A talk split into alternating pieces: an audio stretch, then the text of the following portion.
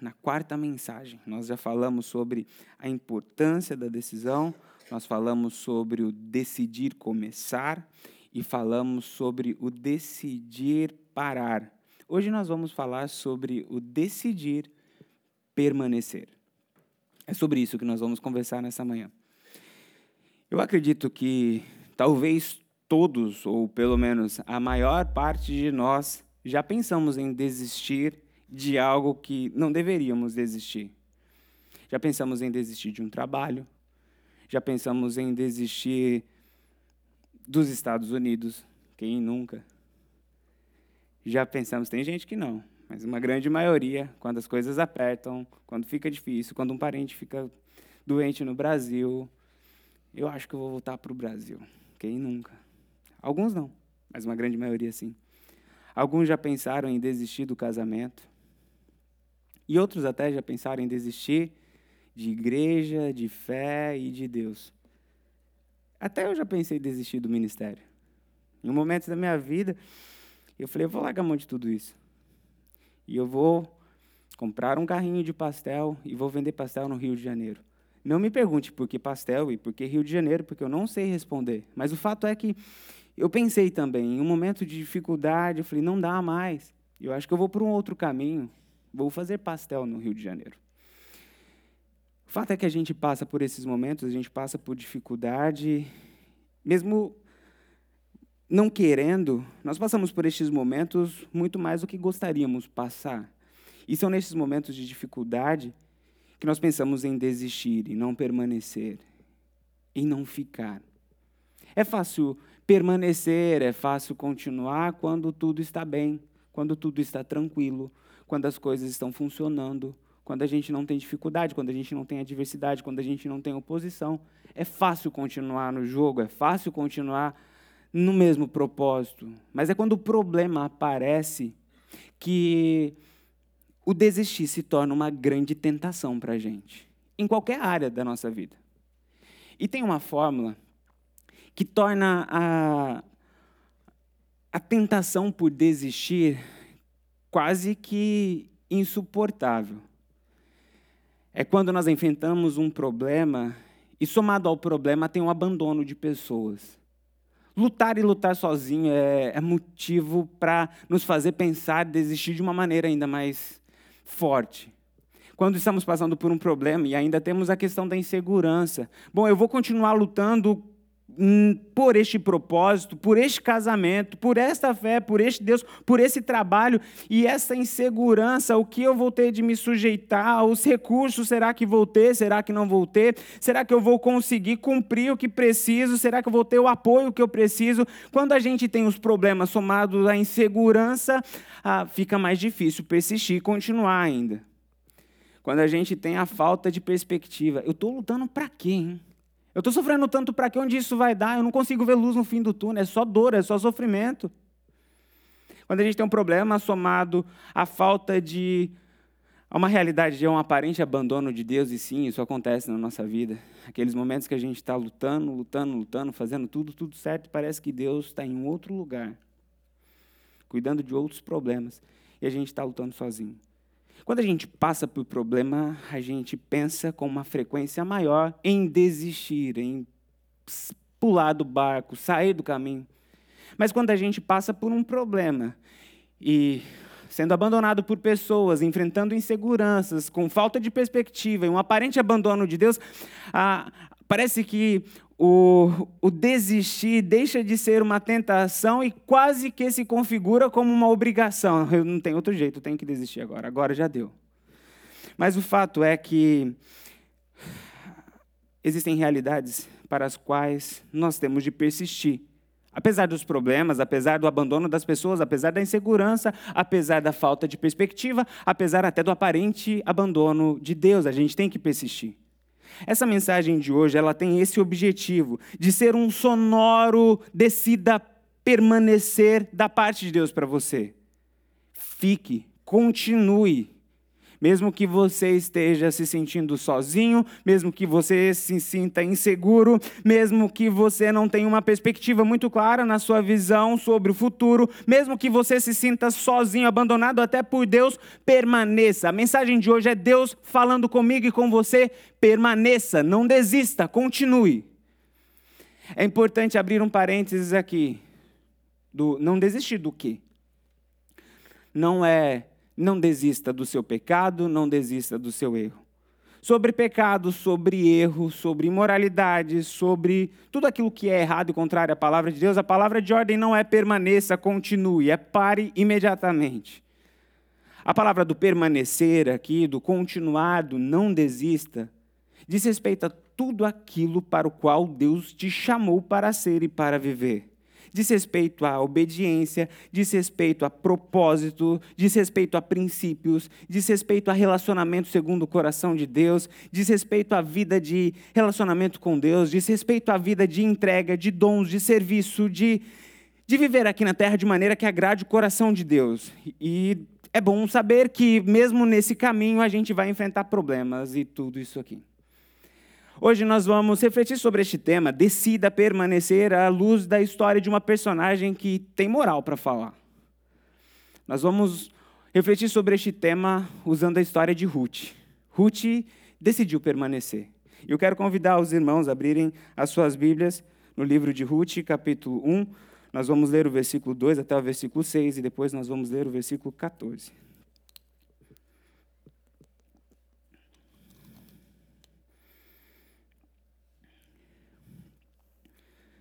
Diz assim a palavra de Deus, Ruth, capítulo 1, a partir do verso 2 até o verso 6, e depois o verso 14. O homem chamava-se Elimeleque, sua mulher, Noemi, e seus dois filhos, Malom e Quilion, eram efrateus de Belém de Judá. Chegaram a Moabe e lá ficaram. Morreu Elimeleque, marido de Noemi, e ela ficou sozinha com seus dois filhos. Eles se casaram com mulheres moabitas, uma chamada Orfa e a outra Ruth. Depois de terem morado lá por quase dez anos, morreram também Malom e Quilion. E Noemi ficou sozinha, sem os seus dois filhos e sem o seu marido. Quando Noemi soube em Moabe que o Senhor viera ao auxílio de seu povo, dando-lhe alimento, decidiu voltar com suas duas noras para a sua terra. Verso 14. Elas então começaram a chorar alto de novo. Depois, órfã deu um beijo de despedida em sua sogra, mas Ruth ficou com ela. Mas Ruth ficou com ela. Veja, nessa história, a gente tem essa mesma fórmula. Problema, abandono, insegurança, falta de perspectiva e aparente abandono de Deus. Qual era o problema? A história começa com um problema. Tem uma grande fome em Belém, que é já uma das ironias que o texto apresenta. Belém significa a casa do pão. Faltou pão na casa do pão. Faltou sustento. Belém significa casa do sustento. Faltou sustento na casa do sustento. E aí a gente começa um fluxo migratório. Uma família de imigrantes saindo de Belém indo morar em Moabe, porque as coisas ficaram difíceis na terra deles. E foram e migraram para Moabe. Quando chega lá, o problema fica pior, porque o pai dessa família morre. Passa-se um tempo, fica ainda pior, os filhos morrem. E então, Noemi decide voltar para sua terra. E quando ela decide para voltar para sua terra, a única coisa que ela tinha com ela eram suas duas noras. E no meio do caminho, ela para e fala: Não, vamos, vamos conversar um pouco melhor sobre isso. E ela vira para suas noras e diz o seguinte: Olha, é, vocês não precisam vir comigo. A situação é, é, um, é, não é tão simples assim. E ela começa a expor. Ela fala: Olha, eu, eu sou já em idade avançada. Não dá para eu casar e ter filho. E mesmo que eu casasse e tivesse filhos, não vai dar para vocês ficarem esperando esse filho crescer para vocês se casarem com eles. E aí a gente vê a primeira nora abraçando, chorando mais um pouco, falando: é verdade, deixa eu voltar e tocar a minha vida. Mas Ruth decide ficar. E aqui o diálogo acontece da seguinte forma: Ô Ruth, você tem certeza que você quer ficar comigo? A tua família está ficando, o órfão está ficando, qualquer um voltaria. Você tem certeza que você quer ficar comigo? Abandono de pessoas. Depois a gente tem a insegurança. Ruth, presta bem atenção, eu sou mulher. Na nossa sociedade, a mulher, naquela época, naquela cultura, não podia começar um business, ela não podia começar a, a fazer clean, não podia nada. Ela tinha que viver de esmola e de favores de pessoas. Você tem certeza que você quer ver? Não, eu não posso te garantir nada. E outra, você é moabita. Os moabitas não são muito bem vistos lá em Belém. Insegurança. Depois a gente tem a falta de perspectiva. Pensa bem, Ruth, porque não vai dar para eu casar, não vai dar para. Se eu casar, não vai dar para ter filho. Se eu casar e tiver filho, não vai dar para você esperar o filho crescer para você se casar com ele, para ele trabalhar, para sustentar nós duas. Sem perspectiva nenhuma. E o aparente abandono de Deus. Essa aqui é uma parte que, que grita no texto. Veja, ah, quando a gente olha para essa parte aqui de uma maneira especial, a gente vê no versículo 13 do capítulo 1 Ruth dizendo, é, Noemi dizendo de uma maneira bem clara para suas noras: A mão de Deus pesou sobre mim. A própria Noemi olhava para Deus e o sentimento dela não era dos melhores naquele momento. Era o sentimento de abandono, era o sentimento de castigo. Ela nem entendia muito bem o porquê. Mas parecia que toda a história não fazia muito sentido. Faltou pão na casa do pão. O marido dela, que se chamava Elimelech, significa meu Deus é rei. O nome dela, que significava, Noemi, significava agradável e prazeroso. Veja, um casal, era, tinha tudo para dar certo. Nasceram na casa do pão, o marido se chamava O Senhor é Rei, e ela se chamava, o significado dela era prazer, é agradável. Veja, o lugar onde Deus reina tem prazer e alegria, e eles acontecem, vive dentro da realidade da casa do pão, do sustento.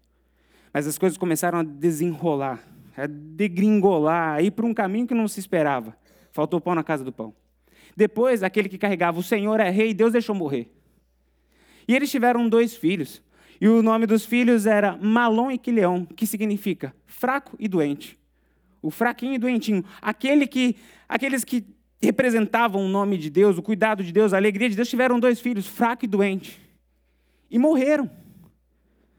Como consequência disso, troco o meu nome. Eu não chamo mais Noemi, eu chamo Mara. Não sou mais agradável, não sou mais prazerosa, eu sou amarga, eu sou triste. Veja, a, o clima ali era Deus abandonou. Deus abandonou Belém, Deus abandonou a nossa família, Deus abandonou a minha, Deus abandonou a minha geração. É dentro desse cenário que acontece. Tínhamos um problema, abandono de pessoas, insegurança, falta de perspectiva e aparente abandono de Deus.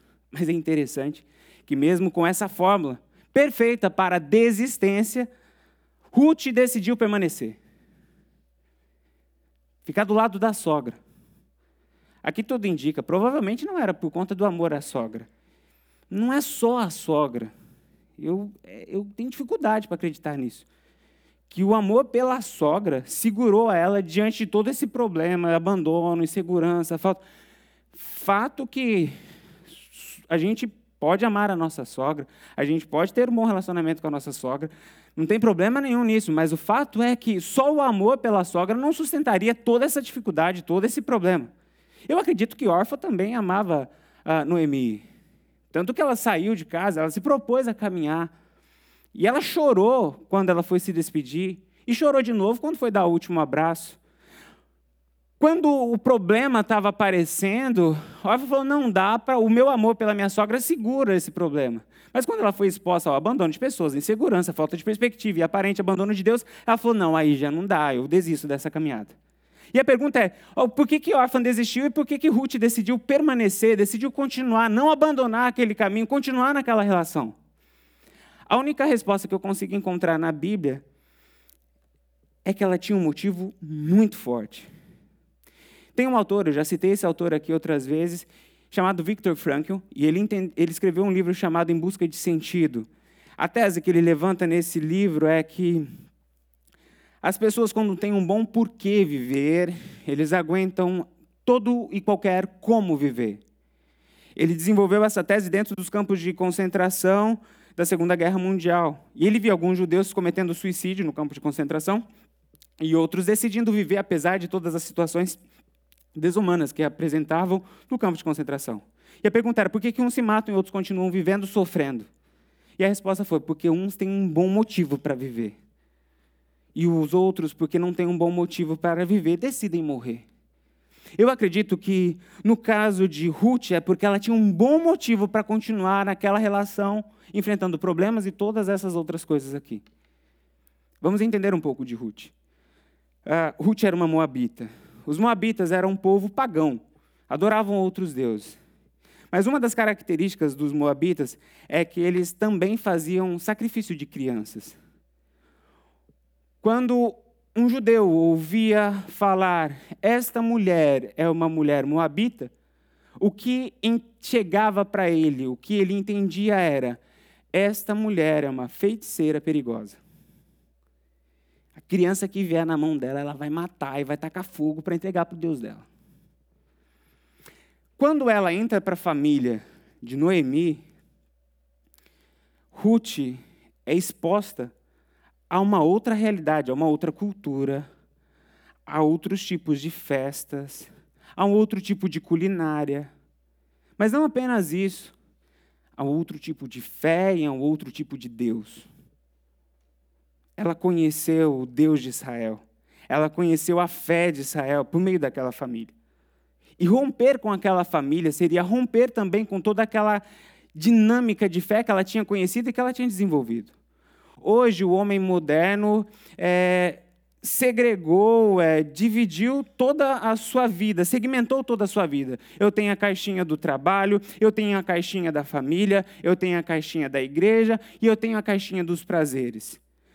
Parece que essas caixinhas na vida do homem moderno muitas vezes não se conectam. Eu posso ter um tipo de prazer que é totalmente contrário à minha fé e manter a minha fé, porque são caixinhas diferentes. Eu posso tratar a minha família totalmente é, de uma maneira rude, maldosa, sem cuidado, sem zelo, e mesmo assim manter a minha fé, porque são caixinhas diferentes. Eu posso ser desonesto, eu posso ser um trambiqueiro e mesmo assim manter a minha fé, porque trabalho é trabalho, fé é fé. Essa é uma característica do homem moderno. Mas naquela época, e a fé judaica não via dessa forma, tudo era junto. A vida era a vida inteira que se entregava para Deus. A fé era uma fé para a vida inteira. Como eu formava a minha, a minha família, vinha da minha compreensão sobre a minha fé. O jeito que eu educava os meus filhos vinha da compreensão do meu, da minha fé. O jeito que eu controlava o meu, a minha agenda de trabalho vinha da minha fé. Qual é o dia que eu posso trabalhar, qual é o dia que eu não posso trabalhar, quais, qual é o horário, como eu tenho que fazer, tudo vem da minha fé. Até o meu prazer, como eu desfruto. Quais são as festas que a minha fé me promove? E eu tenho prazer nessas festas. Enquanto a a fé de, de Ruth antes sacrificava os filhos, as crianças, tacava fogo. Agora ela conhece uma fé que ensina a cuidar dos seus filhos, que ao invés de sacrificar os filhos, consagrava os filhos com a circuncisão, consagrava os filhos logo nos primeiros momentos de sua vida, nos seus primeiros dias. Quando ela é exposta a tudo isso, ela falou: Não, eu, eu não quero deixar isso. Eu, isso tocou minha vida, eu não quero abandonar esse Deus. Por isso, e aí vem aquele texto tão usado em casamento, que é este texto aqui. Próximo slide. Não insista comigo que te deixes e não mais acompanhe. Onde quer que fores, irei. Onde ficares, ficarei. O teu povo será o meu povo, o teu Deus será o meu Deus. Onde morreres, morrerei, e ali serei sepultada. Que o Senhor me castigue com todo rigor, se outra coisa que não a morte me separar de ti. Abrindo parênteses aqui. Quando eu vou fazer ministrar casamento, né, eu leio isso aqui, né? Que o Senhor me castigue com todo rigor, se outra coisa que não a morte me separar de ti. Uma vez eu falei para a pessoa, esse texto que eu vou ler, ela falou: tem como tirar isso? E é verdade. Mas, enfim, seguindo o texto aqui, quando Noemi viu que Ruth estava de fato decidida a acompanhá-la, não insistiu mais. A questão de Ruth, o motivo pelo qual ela queria continuar, não era simplesmente porque ela gostava de Noemi. Era porque ela tinha um Deus agora e ela não queria largar esse Deus, custasse o que custasse, enfrentasse o que tivesse de enfrentar. Isso fica ainda mais claro quando a gente vai para o próximo verso. No capítulo 2, verso 12. Isso aqui já é Boaz dizendo para Ruth: O Senhor lhe retribua o que você tem feito, que você seja ricamente recompensada pelo Senhor, o Deus de Israel, sob cujas asas você veio buscar refúgio. Veja, a questão é muito mais do que Noemi, a questão é Deus. Quando a gente olha para a história de, de Ruth aqui, ela, ela é esse exemplo para nós, que ela conseguiu enfrentar essa fórmula. Aqui, quando depois de, de Noemi expor para ela todo o problema, toda a dificuldade que ela teria para seguir esse Deus naquele contexto, ela simplesmente deu um não interessa. Não interessa se todo mundo está abandonando, se eu vou estar tá sozinha nisso, se a órfã virou as costas, é como se ela tivesse dito: Eu não sou todo mundo. Eu quero esse Deus. Independente do problema, e se as pessoas estão abandonando, esse Deus que eu quero servir, eu não abro mão, eu decido permanecer. Aí a questão da insegurança, se vão me proteger, se não vão me proteger, eu não tenho problema com relação a isso, porque eu sei que o, o nosso Deus vai cuidar de nós, e se preciso for, eu vou levantar mais cedo, eu vou trabalhar, eu vou lá na, na, no, no, meio da, da plantação, acordo mais cedo, colho o que tiver que colher, mas desse Deus eu não largo. Quando a gente vai para a questão da falta de perspectiva, a, a gente vê que ela olhou para aquilo e falou assim: não me importa o que, o que tem pela frente, eu quero estar onde Deus estiver. Se lá tiver problema, mas se Deus estiver lá, é lá que eu quero estar se aqui tiver conforto, tiver dinheiro, tiver regalia, tiver fama, eu não quero se Deus não estiver aqui, eu quero estar onde Deus está, porque essa é a melhor perspectiva que eu posso ter para mim. Com relação à questão do abandono de Deus, ah, não, não me interessa se o que Deus tem para me dar. Eu não quero Deus, eu não quero a bênção de Deus, eu quero Deus da bênção. Quando a gente olha para a vida de Ruth, é, é isso, é, é, isso que a gente vê, a gente vê Ruth permanecendo.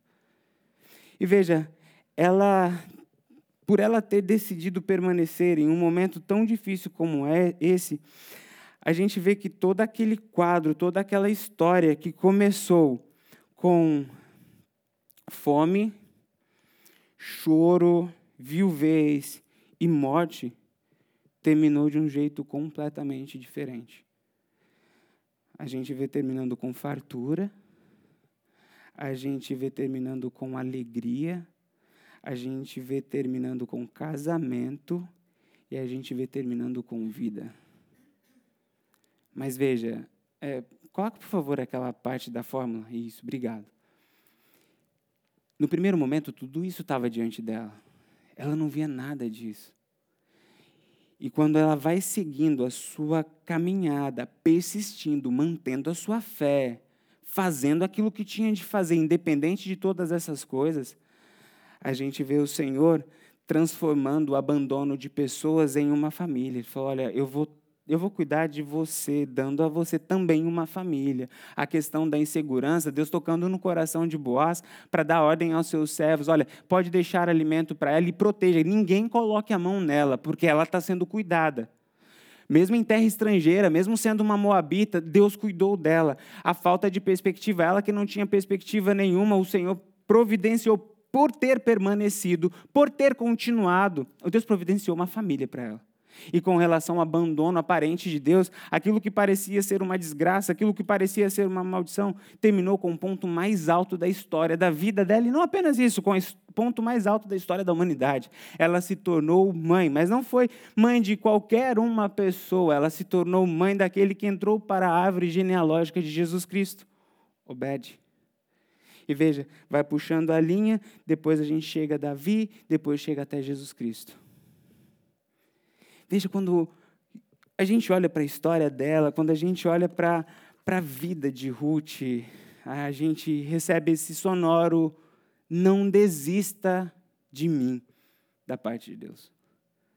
Não desista de obedecer, não desista de fazer o certo, não desista dos propósitos para o qual eu te chamei, não desista dos caminhos no qual eu te coloquei, não desista, permaneça. Mas, Senhor, eu estou tendo problema, não desista. Mas, Senhor, eu estou sozinho, não desista. Senhor, mas eu não tenho perspectiva nenhuma, quais são as garantias que o Senhor me dá? Não desista. Senhor, eu, eu olho para toda essa realidade aqui, eu me sinto inseguro, como vai ser, o, quais são os passos, eu não sei, não desista. Senhor, parece que até o Senhor virou as costas para mim, não desista. A história de Ruth está aqui para nos dizer: vale a pena persistir, não desistir daquilo para o qual Deus nos chamou. Deus tem uma vontade para a nossa vida. E a gente sabe que a vontade de Deus é boa, perfeita e agradável. A gente concorda com isso, porque está escrito na palavra de Deus, Romanos 12, 2. Não vos conformeis com este mundo, mas sejam transformados pela renovação da vossa mente, para que podeis experimentar qual seja boa, perfeita e agradável a vontade de Deus. Isso está na Bíblia. Mas a Bíblia não diz que a vontade de Deus é fácil, lucrativa e indolor. Não está isso na Bíblia. Está que é boa, perfeita e agradável. Mas que é fácil, não. Que é lucrativa, também não. E que não tem dor, também não está escrito lá. O fato é que a vontade de Deus, por mais que seja boa, perfeita e agradável, às vezes tem dor, às vezes tem muita luta, e muitas vezes é difícil. É, é fácil para a gente permanecer quando os ventos são favoráveis, não é? É muito mais fácil para a gente. Ah, é fácil para a gente continuar no caminho que a gente está seguindo quando não tem problema. É fácil para a gente seguir a nossa jornada, a nossa caminhada, quando está todo mundo indo na mesma direção. É fácil para a gente. É fácil para a gente quando nós temos todas as, as etapas do processo claro para a gente, quando temos uma garantia, uma segurança clara, palpável na nossa mão que vai dar certo. É muito fácil continuar, é muito fácil manter, é, é fácil. É fácil para a gente quando a gente tem essa bênção sobre bênção da parte de Deus. É fácil continuar. Mas eu quero dizer que nessas condições, você não está persistindo, você não está resistindo, você só está seguindo. E sim, no Evangelho nós temos que seguir, faz parte, nós somos discípulos, nós somos seguidores de Cristo. Seguir faz parte, faz parte do nosso chamado. E desfrutar de ventos favoráveis também faz parte da nossa vida. Mas o fato é que isso é uma parte da nossa fé, isso é uma parte da nossa caminhada. Existe uma outra parte que está relacionada não apenas a seguir, está relacionada a persistir, a perseverar. E quando falamos de persistir, de perseverar, pressupõe-se ventos contrários, pressupõe-se dificuldade, dores, lutas, o chamado de Deus é para nós um chamado, aguente o tranco, aguente a dificuldade, lute. Veja, quando a gente olha para essa história, nós somos remetidos à parábola que nós estudamos aqui na quarta-feira. Nós estudamos a parábola do semeador. Na parábola do semeador, uma das lições que nós vimos foi a importância de persistir.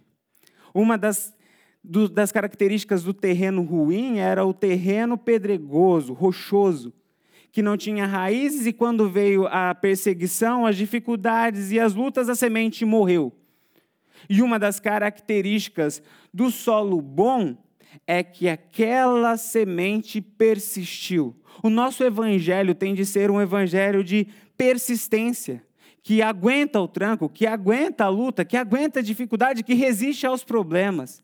Se nós não nos dispomos a, a cumprir a nosso chamado, aquilo para o qual Deus nos chamou para viver, fazer, cumprir, obedecer, nos momentos de dificuldade, nós vamos ter um evangelho manco, nós vamos ter um terreno frágil, um terreno de superfície rasa. Porque o nosso evangelho, veja, o nosso evangelho precisa resistir ao abandono das pessoas. O teu casamento precisa resistir à opinião pública. Ah, o teu caminhar nos seus negócios precisa ir na contramão daquilo que é a prática corrupta e pecaminosa do meio no qual você está operando. A tua vida na igreja, a tua vida na fé tem de ser diferente daquilo que o mundo tem pregado e não o evangelho. O nosso evangelho é o evangelho das minorias. E deixe-me explicar, porque essa expressão minorias tem outro significado no nosso tempo. O que quero dizer com o nosso evangelho é o evangelho das minorias? Quero dizer que o nosso evangelho é o evangelho de Josué e Caleb. Enquanto os dez falavam, isso não vai dar certo, isso não é de Deus, Josué e Caleb, a minoria, falou, não, essa é a vontade de Deus. O nosso evangelho é o evangelho de João Batista. É o evangelho que é tão diferente do mundo que o mundo olha para aquilo e fala: Isso é, não é o nosso mundo, isso não é a realidade. De fato, isso é a realidade de Deus, isso é a palavra de Deus. Evangelho de minoria. O nosso evangelho é o evangelho de Noé. O mundo olhava para Noé e falava: que cara louco. O que, que ele está fazendo? Fazendo uma caixa de madeira, falando que vai vir chuva, cair água do céu. O que, que é isso? A gente nunca viu cair água do céu. E por conta disso, construiu sozinho com sua família. Se ele tivesse esperando o apoio de todo mundo para construir a, a construir a arca, Noé estava na água, literalmente. E a gente também. Mas pelo fato de, mesmo com minoria, abandono de pessoas, ele conseguiu. Ele persistiu, ele não abandonou, ele continuou dia após dia, ano após ano construindo. Veja o que ele colheu.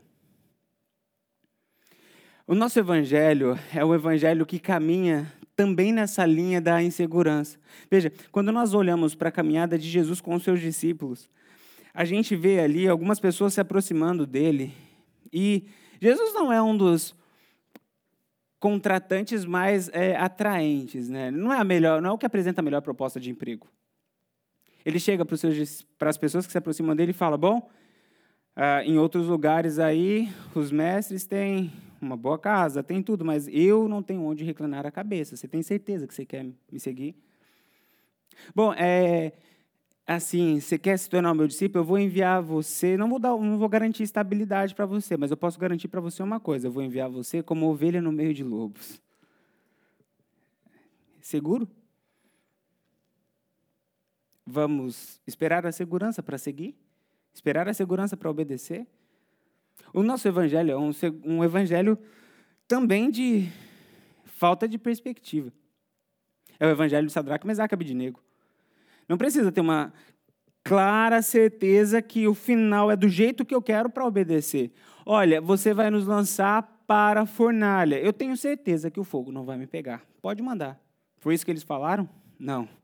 Fala o seguinte: Deus tem poder para livrar. Mas se ele não livrar, se a gente for queimado vivo, Quero dizer para você que eu vou permanecer, eu não vou negar o Senhor. Mesmo com uma perspectiva ruim do futuro, eu continuo sendo fiel. O nosso, o nosso evangelho é o evangelho do também que resiste a aparente abandono de Deus. Tem isso na história. Quem nunca experimentou, se prepara que vai experimentar. Até Jesus experimentou. Pai, se possível, afasta de mim esse cálice. Não. Deus meu, Deus meu, por que me desamparaste? Mas nem por isso ele desistiu. Nem por isso ele mudou o caminho. Nem por isso ele parou. Ele permaneceu. Eu me lembro de uma história, eu não sei se contei essa história aqui, acredito que sim. Eu vou contar de novo, porque se contei, porque tem tudo a ver com a mensagem. São Paulo nós cuidamos de uma família que tinha vindo lá do norte, uma família de muitas de condição muito boa financeira. E eles, eles nasceu a filhinha deles e ela tinha um problema muito sério no coração. E eles tiveram de ir para São Paulo, Beneficência Portuguesa, Hospital Beneficência Portuguesa, para fazer o tratamento do coração. Um tratamento muito, mas muito pesado, difícil. O tratamento foi feito todo, uma criança recém-nascida, com o peito aberto da criança.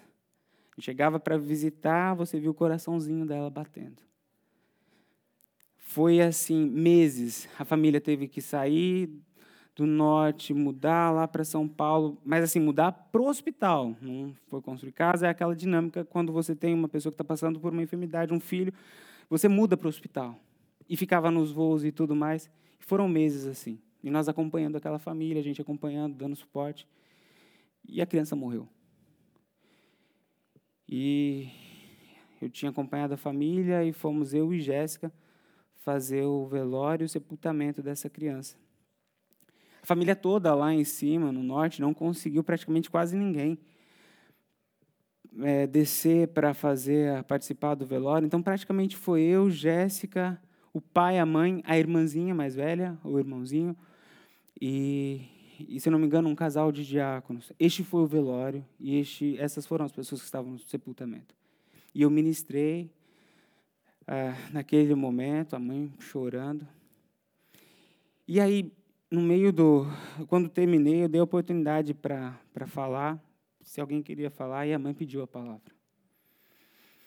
É, o que uma mãe vai falar no velório de um filho? E detalhe, num filho que nem teve oportunidade de viver.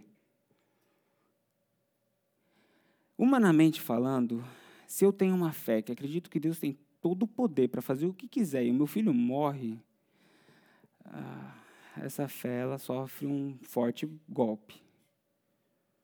Mas eu não me esqueço da palavra, das palavras daquela mulher. Deus me deu e Deus tirou. Bendito seja o nome do Senhor.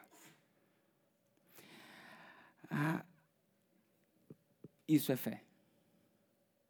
É uma fé que sobrevive a um problema, é uma fé que, mesmo sozinho, continua, mesmo frente à insegurança, continua, mesmo a falta de perspectiva, continua, mesmo com o aparente abandono de Deus, continua.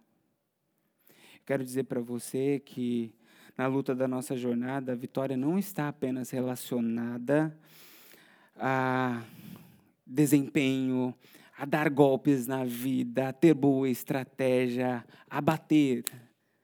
Uma boa parte da nossa vitória, da nossa caminhada aqui na terra está relacionada à nossa capacidade de aguentar os golpes, as pancadas da vida e continuar em pé. É passar por um problema no casamento e dizer: Eu não desisto, eu vou continuar é, passar por um problema em uma igreja, em um relacionamento e dizer eu não desisto, eu vou continuar. É passar por uma por uma dificuldade, por uma crise, naquele projeto que Deus colocou na tua mão, que você tenha certeza de dizer eu não vou desistir, eu vou continuar. É olhar para aquele filho que está distante dos caminhos do Senhor e dizer eu não vou desistir, eu vou continuar lutando, eu vou persistir.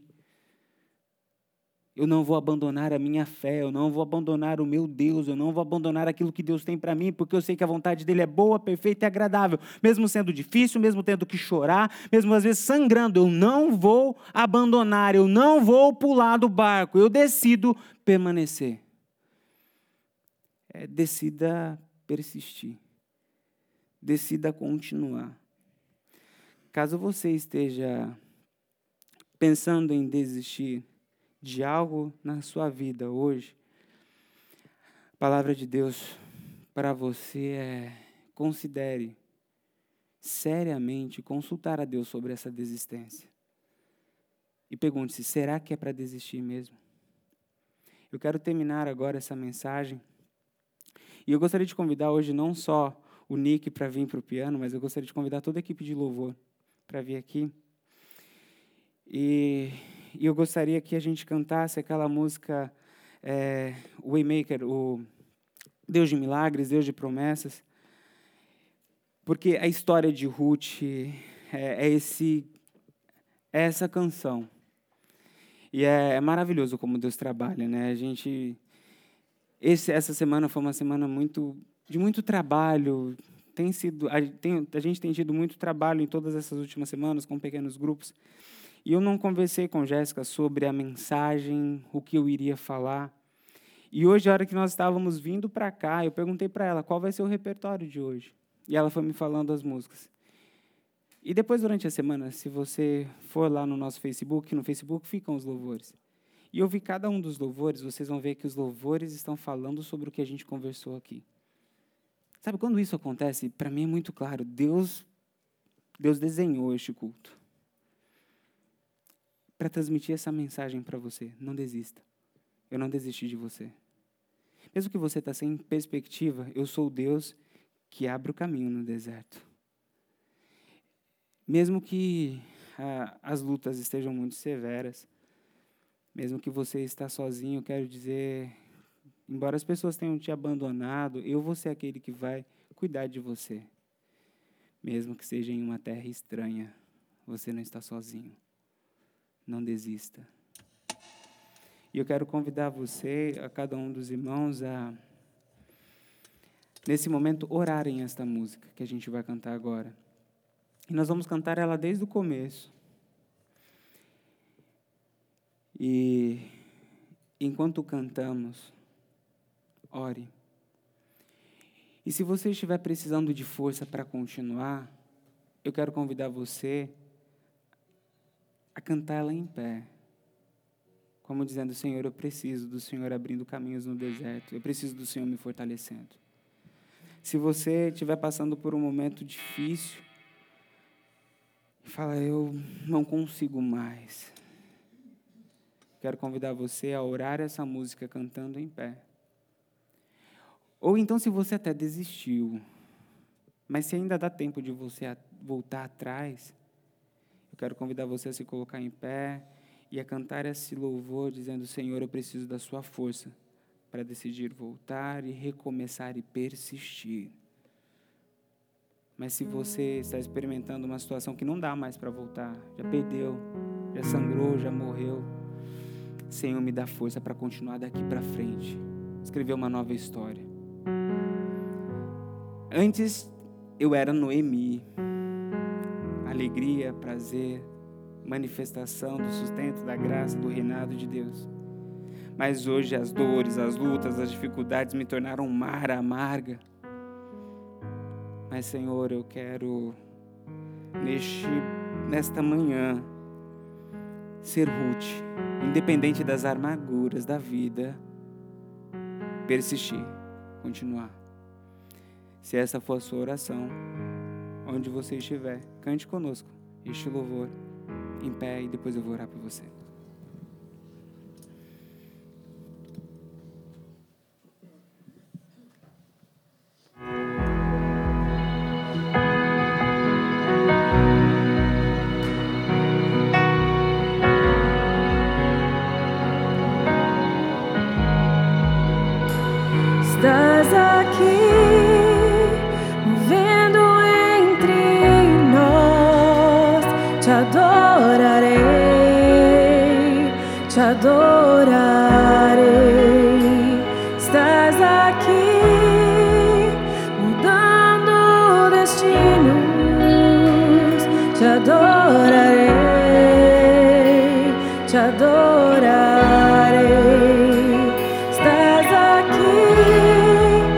Promessas,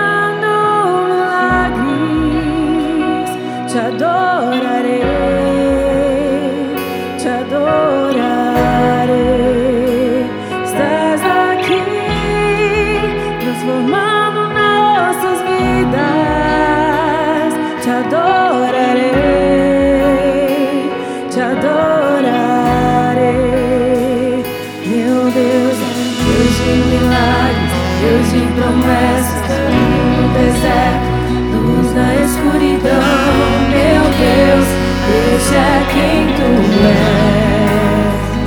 Meu Deus é Deus de milagres, Deus de promessas, caminho no deserto, luz na escuridão, meu Deus, veja é quem tu és. Estás aqui.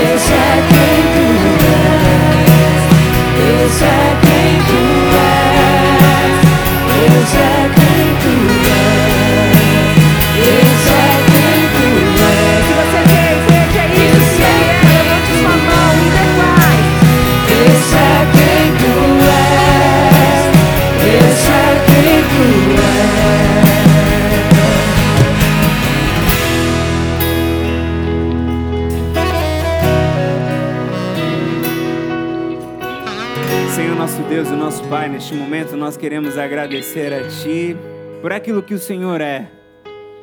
Obrigado porque o Senhor é o Deus que nos fortalece, é o Deus que nos ajuda, é o Deus que tem misericórdia de nós, é o Deus que nos fortalece nos dias da nossa angústia, nos dias de fraqueza, é aquele que nos carrega no colo quando nós não conseguimos mais andar, é o Deus que enxuga as nossas lágrimas quando a gente nem consegue mais louvar e só chorar. O Senhor é o Deus que nos garante, ó Pai, um futuro, mesmo quando a gente não consegue enxergar. O Senhor é o nosso Deus e por isso nós agradecemos ao Senhor, ó Pai. Neste momento nós nos colocamos em pé, não com as nossas forças, não a partir dos nossos recursos, mas nos colocamos em pé, dizendo ao Senhor: Pai, nós decidimos não desistir, nós decidimos permanecer, continuar lutando, continuar te servindo, continuar amando, continuar crendo, continuar com as nossas vidas em tuas mãos, Pai. Em nome de Jesus, neste momento, nós colocamos as nossas vidas diante de ti, pedindo para que o Senhor nos fortaleça para continuarmos a nossa jornada, apesar dos nossos problemas, apesar do abandono, apesar das inseguranças, apesar da falta de perspectiva, apesar das dores que enfrentamos nessa nossa vida, ó Pai, nós decidimos nessa manhã nos posicionarmos em Ti